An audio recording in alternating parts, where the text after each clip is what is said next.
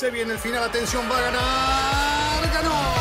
Es un podio muy especial. Nos hace vibrar a todos y lo mejor son los aficionados coreando su nombre. Ha sido una gran jugada estratégica del equipo, pero sin la habilidad del piloto para gestionar neumáticos no les habría dado la victoria. Y allí ingresa Checo Pérez al corralito luego de un gran premio de Mónaco apasionante.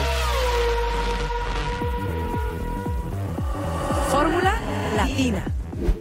Se viene el final, atención, va a ganar. ¡Ganó! Es un podio muy especial. Nos hace vibrar a todos y lo mejor son los aficionados coreando su nombre. Ha sido una gran jugada estratégica del equipo, pero sin la habilidad del piloto para gestionar neumáticos no les habría dado la victoria. Y allí ingresa Checo Pérez al corralito luego de un gran premio de Mónaco apasionante. Fórmula Latina.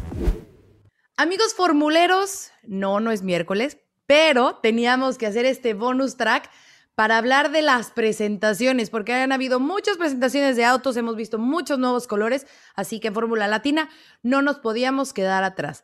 Aún falta un auto por conocer, falta el Ferrari, y por eso es que hay que avisarles de una vez que el próximo miércoles no habrá nuevo episodio. Lo vamos a ver hasta el jueves, porque nos queremos obviamente esperar a conocer el auto de la escudería. Así que ya están avisados, próximo jueves será el siguiente episodio.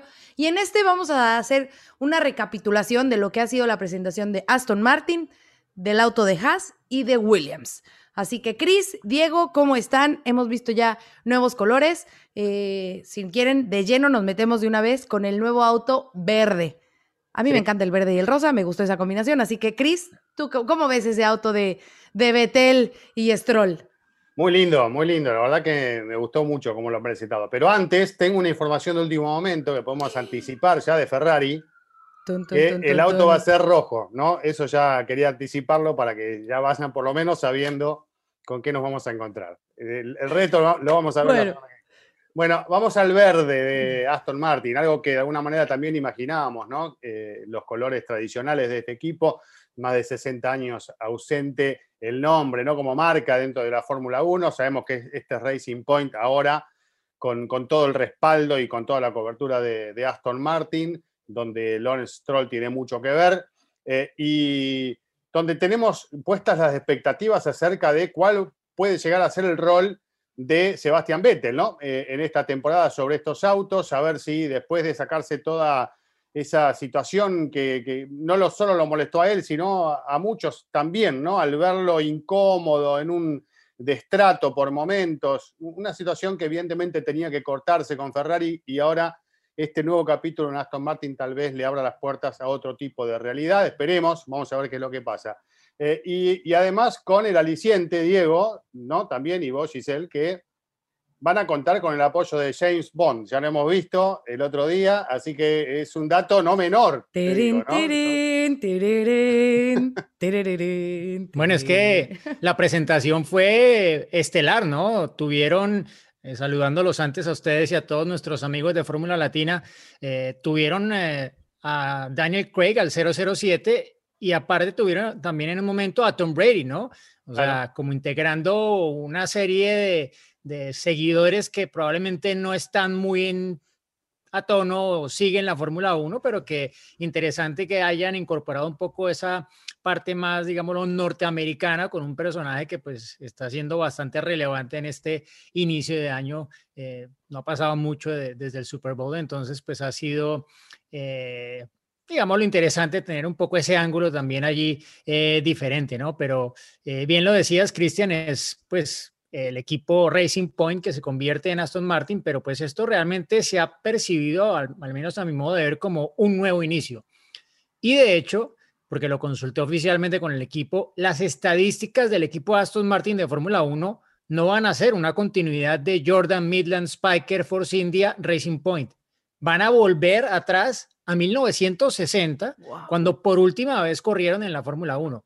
Eso me parece una manifestación de intenciones muy clara y también como un partir agua, ¿no? Esto, esto ya es otra cosa, esto no es lo que empezó con Eddie Jordan ahí en Silverstone, sí, estamos en la misma base, pero esto va a ser otra cosa completamente diferente. Así que interesante, el auto como tal, evoluciones interesantes, o sea, ya empezaron a partir un poco, a distanciarse de, ese Mercedes rosa que tuvieron el año pasado y pues claro, mucha gente es el Mercedes verde.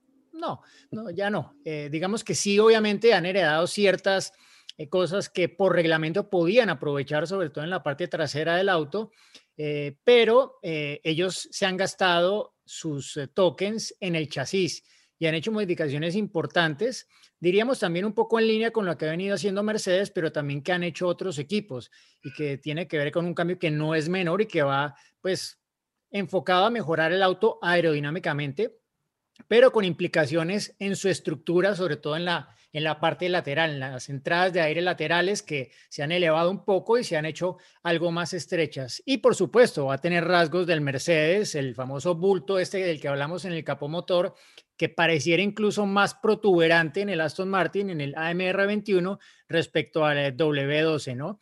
Eh, dejaron ver bastante más del auto que Mercedes. De hecho, el día siguiente estuvieron en la pista este jueves pasado con eh, colores un poco llamativos en el casco de Sebastian Vettel, quien al parecer tuvo miles y miles de razones para dejar atrás la bandera alemana e incorporar los colores de uno de los patrocinadores del equipo, que ya lo conocemos, BWT, viejo conocido, que dejó pues sus visos ahí en, en la parte baja de, de, la carrocería y que según pude conocer, bueno, el cambio, o sea, el diseño final del auto tuvo mucho que ver con que el acuerdo con BWT fue muy tarde.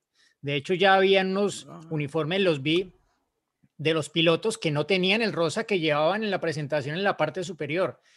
Y bueno, al final se dio, de hecho, pues hubo rumores la semana pasada incluso de que BWT se iba a ir con otro equipo, que iba a estar conversando con Williams, que iba a estar conversando con, eh, con Haas, ah, hubo hasta renders de seguidores de la Fórmula 1 en las redes sociales que ya los pintaban ambos autos de rosa, pero, pero tuvo que ver todo sí con que la negociación fue bastante eh, tardía y pues es al final un auto que a mi modo de ver, bueno, ha gustado mucho, que rompe completamente, que es algo muy, muy diferente eh, y que pues ha marcado una semana en la que se han visto realmente autos muy diferentes a sus antecesores, diferente a lo que veníamos de las presentaciones anteriores, que fue bastante, digámoslo, continuismo en, en los en las formas más que todo y los colores, pero aquí sí hubo buenas diferencias. Acá la nariz era muy, digamos, prácticamente la del año pasado. Todos los cambios que vos describís son para atrás, ¿no? Eh, sobre todo en la parte trasera. Y un detalle para que hagan este ejercicio. Pongan lateralmente al Aston Martin y al Mercedes. Y fíjense que los dos, esto me lo hizo ver un, ex piloto acá argentino a través de las redes sociales. Hay una franja de color son de colores diferentes, pero es ah, exactamente de la misma manera la franja de color que sube de arriba y baja y va hacia atrás. La rosa el versus la verde. Y el, y, el, Aston Martin, mm. igual. Lo voy a hacer. Voy a hacer, voy a hacer este ejercicio, a ver si es cierto eso de, de las líneas, Chris. Muy buen detalle. Y hablando de autos distintos, el Haas, o sea, haz de cuenta que estamos viendo otro equipo totalmente diferente al que vimos los años pasados. Eh, es un auto donde predomina el blanco, el rojo y el azul. No, ¿esto qué significa? Bueno, pues los rusos. La bandera de Estados Unidos, ¿o no? También, también. pero también que los rusos, obviamente sabemos que, que, que Nikita Mazepin, que su padre, ¿no? Han, han tenido una fuerte inversión en este equipo. ¿Cómo se llama, Diego, la empresa de, del padre de, de Nikita, de los utilizantes? Uralcali. Uralcali. Vale. Bueno, pues esta empresa... es la bandera rusa, es la bandera rusa. Una, una, de las empresas más grandes del mundo, fabricantes de potasa, bueno, tienen en la minería con, con esto y bueno, sí, una, unos cuantos millones que han llegado al equipo como title partner, es decir, eh, el, equipo ahora en su nombre incorpora Uralcali. Exactamente. Pero aquí el asterisco entra con justamente esos colores, porque son los colores bien puede ser la de Estados Unidos, pero también puede ser eh, la bandera eh, francesa, iba a decir, rusa, que también puede ser la de Francia, pero no, no es en este caso. la bandera rusa. ¿Y cuál es el punto de esto? Que ningún atleta ruso puede competir en ningún campeonato mundial bajo la bandera rusa ni llevar nada que diga Rusia. ¿Por qué? Porque hubo un fallo del TAS, del, Tribunal de eh, Arbitraje Deportivo, por acciones de dopaje que se cometieron en los Juegos Olímpicos de Sochi en 2014. Entonces, no pueden eh, competir bajo esa bandera, o sea, Nikita no puede usar la bandera rusa en sus competencias porque los campeonatos mundiales de FIA están dentro de esos campeonatos, de, de, esos deportes donde no se puede, son dos años que no lo pueden hacer los rusos, y el auto podría parecer, ¿no? Que está obviamente representando una bandera. Ya dijo Gunther Steiner que ellos tenían el diseño desde hace mucho, que no tiene nada que ver, que no querían obviamente ir en contra de este fallo del TAS, pero bueno, pues está sobre eh, bajo investigación porque podría bien representar esa bandera, ¿no, Diego? Bueno, eh, yo creo que está muy claro que es la bandera, la bandera rusa. O sea, tú la ves y en la parte trasera es absolutamente claro que, que, esa es la intención, ¿no? Al menos a mi modo de ver. Si Gunther Steiner dijo, bueno, pero es que no dice que no se pueda usar los colores, y son casi los colores de la bandera de Estados Unidos. El equipo la puede usar, además. Los, atletas rusos son los que no pueden usarlo. El equipo, eventualmente, de Fórmula 1, el equipo norteamericano, puede usar lo que quiera. Pues sí, pero si Nikita está al mando. Sí, bueno, no sé. Yo creo que si la Agencia Mundial Antidopaje está con el ojo puesto en esto, por algo será, o sea, no los van a tomar por tontos, me parece, pero ya veremos qué, qué deciden. El caso es que eh, lo que hemos visto de ese auto realmente, pues no ha sido sino los colores, porque el auto no era el auto de esta temporada, aunque va a ser prácticamente el mismo, pero adaptado a la nueva reglamentación aerodinámica y con el nuevo motor Ferrari, que eso diría yo que es lo más importante.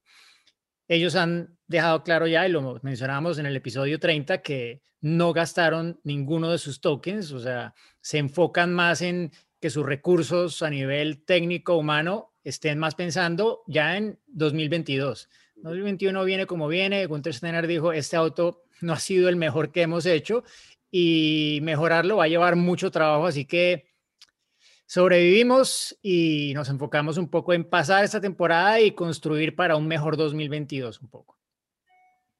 Bueno, eh, va a ser un año duro para Haas, ¿no? Es lo que uno se imagina. Va a ser un año difícil. sus debutantes. Seguramente porque eh, van a querer rendir lo mejor posible dentro de lo que les permita el auto, ¿no? Pero eh, es, triste empezar una temporada así sabiendo que todos tus esfuerzos van a estar puestos en, el año siguiente o en el auto 2022 que va a ser muy diferente. Pero bueno, seguramente algo van a poder hacer y si tienen la ayudita del, motor Ferrari funcionando mejor, claramente ahí van a poder dar un paso más adelante y no se van a sentir tan frustrados como, como fueron los últimos tiempos, que la verdad que dieron, dieron pena, ¿no? Y, y bueno, después todo el mundo respecto a esta situación, equipo norteamericano, bandera rusa, jugó también en las redes. Creo que desde el punto de vista del marketing estuvo bárbaro, ¿no? Porque si no, eh, Haas no creo que hubiese generado tanta repercusión, eh, más allá de la incorporación de Mick Schumacher, que creo que sí, es un hombre fuerte y que va a tener puesta la mirada de todos nosotros y de los amantes de la Fórmula 1.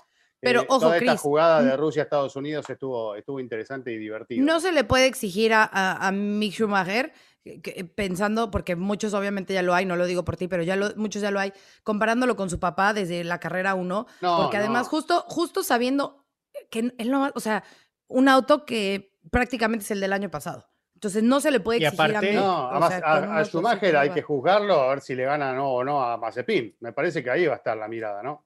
Sí, sí, bueno, y, aparte es que ninguno, o sea, pruebas, nada. O sea, mientras el otro novato que es Yuki Tsunoda ha estado dando vueltas en un eh, eh, toro roso antes de que se convirtiera en Alfa Tauri, pero vestido de Alfa Tauri, eh, o sea, ya ha hecho creo que tres pruebas diferentes, ¿no? estos en ceros prácticamente, ¿no? Hicieron, en el caso de Miguel, el entrenamiento de Abu Dhabi y nada más. O sea, este, este viernes empieza eh, para ellos la convivencia a nivel de, estar rodando en pista con el equipo Haas, ¿no? Eh, y lo otro que habría que agregar allí de Haas es que, bueno, se ha dado a conocer acabando esta semana em, que eh, se cerró ya la investigación del accidente de Román Grosjean, que fue pues tal vez el momento más protagónico de Haas del año anterior, que por fortuna pues tuvo el desenlace que tuvo para el piloto francés.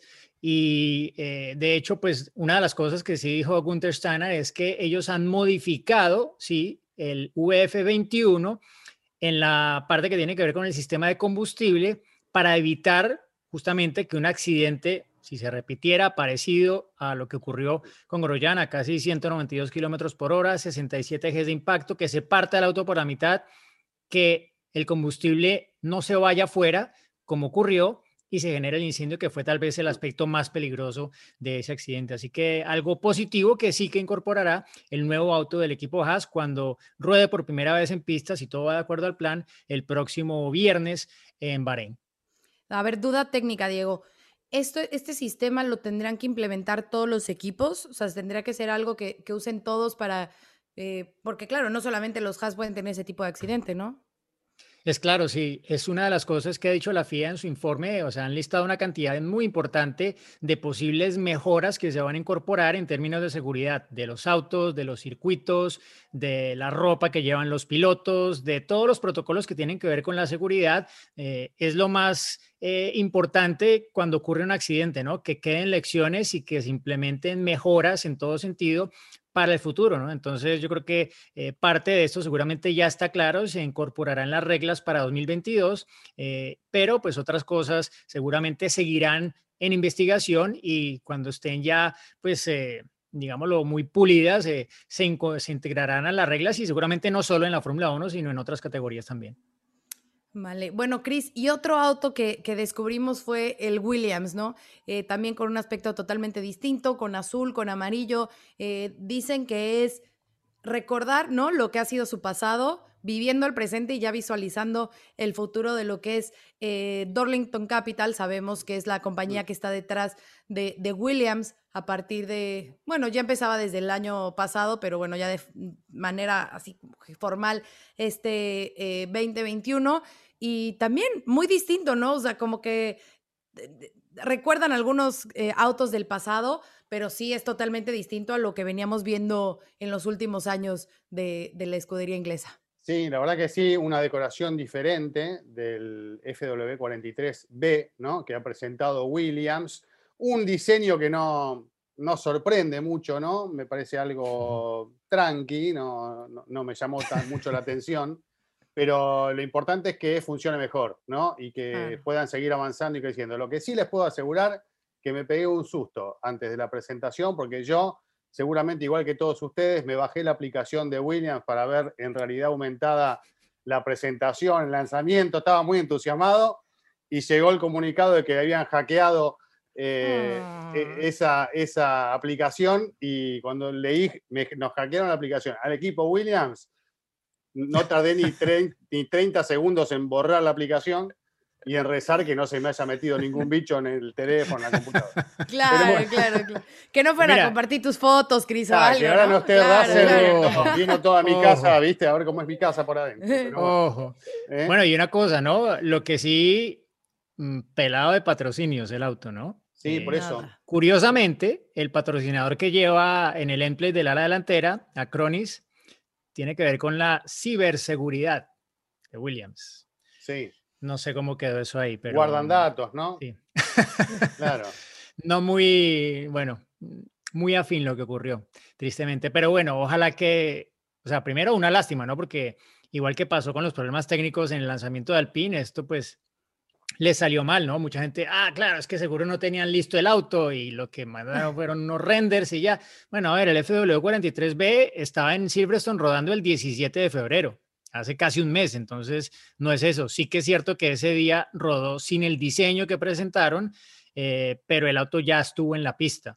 Entonces, eh, realmente no, no fue eso. Yo no, no creería que ha sido algo así porque mucha gente dice, no, que esto es simplemente un síntoma de lo que ya ha pasado en años anteriores cuando no llegaron con el auto a los test, no estuvieron en la primera semana de pruebas, etcétera.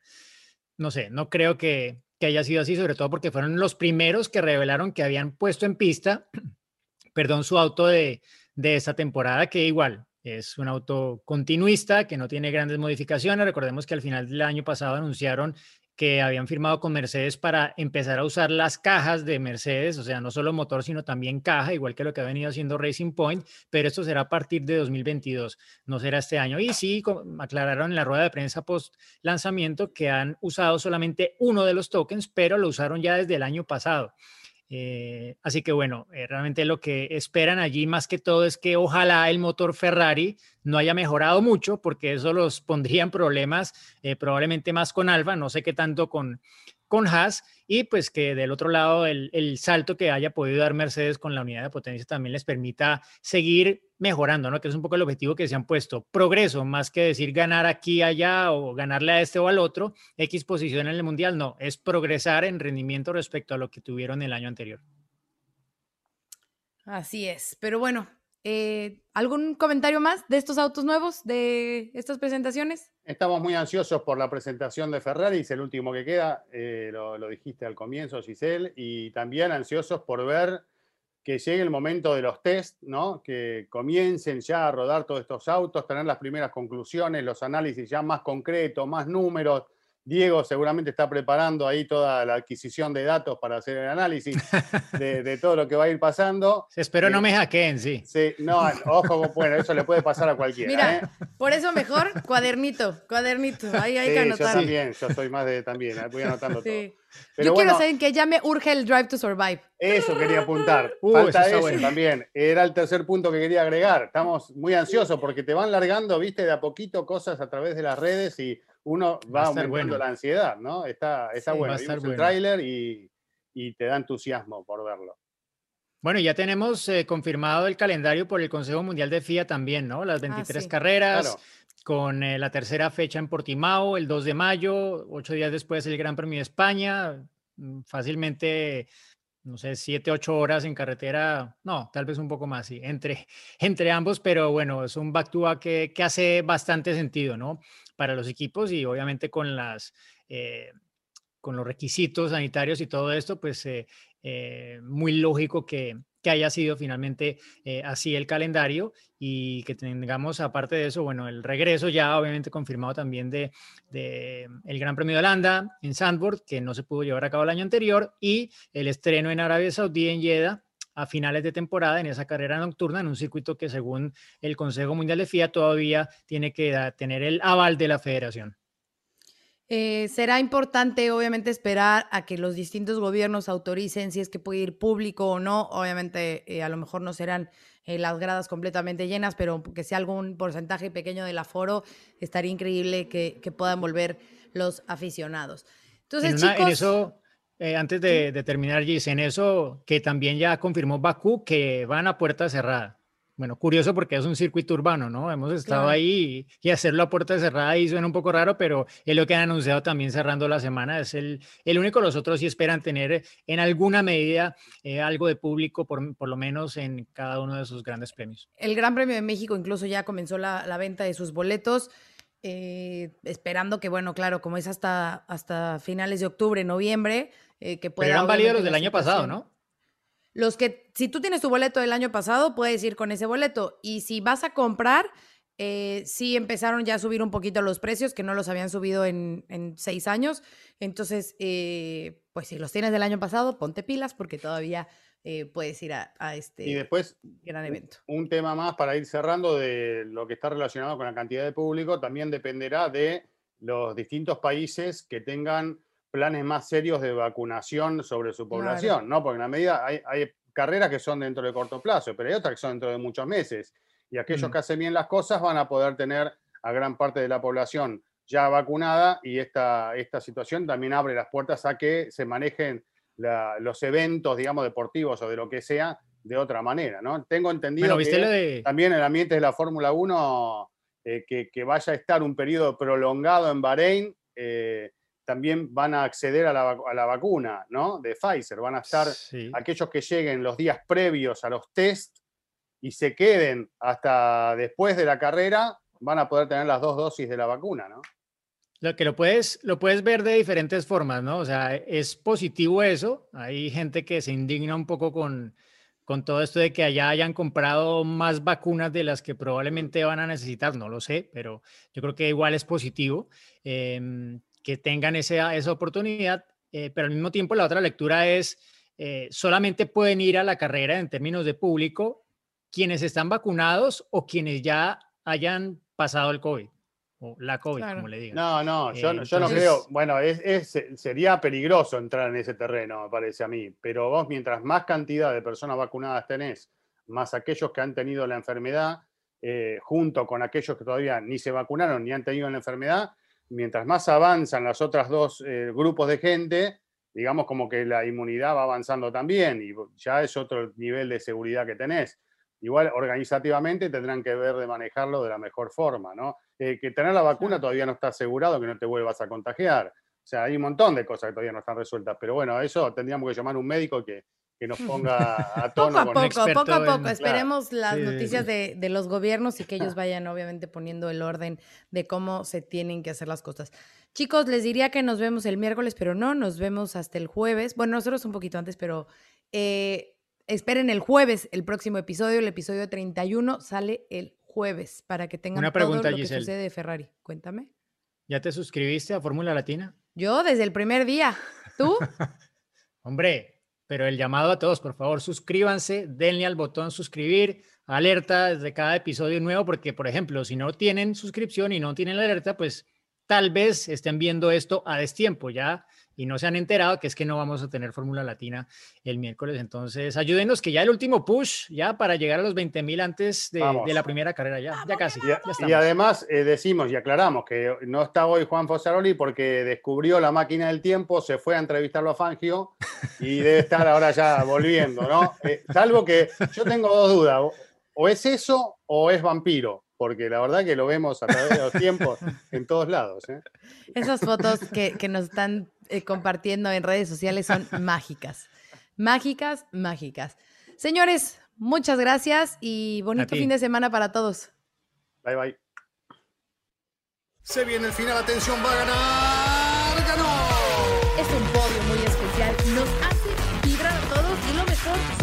aficionados coreando su nombre. Ha sido una gran jugada estratégica del equipo, pero sin la habilidad del piloto para gestionar neumáticos no les habría dado la victoria. Y allí ingresa Checo Pérez al corralito, luego de un gran premio de Mónaco apasionante. Fórmula Latina. Política y otros datos. Segunda temporada. Desaceleración del crecimiento. Tripular la nave del INE. Proceso electoral 2024. Política y otros datos. Escucha un episodio nuevo cada jueves en tu plataforma de podcast preferida. Un podcast de expansión.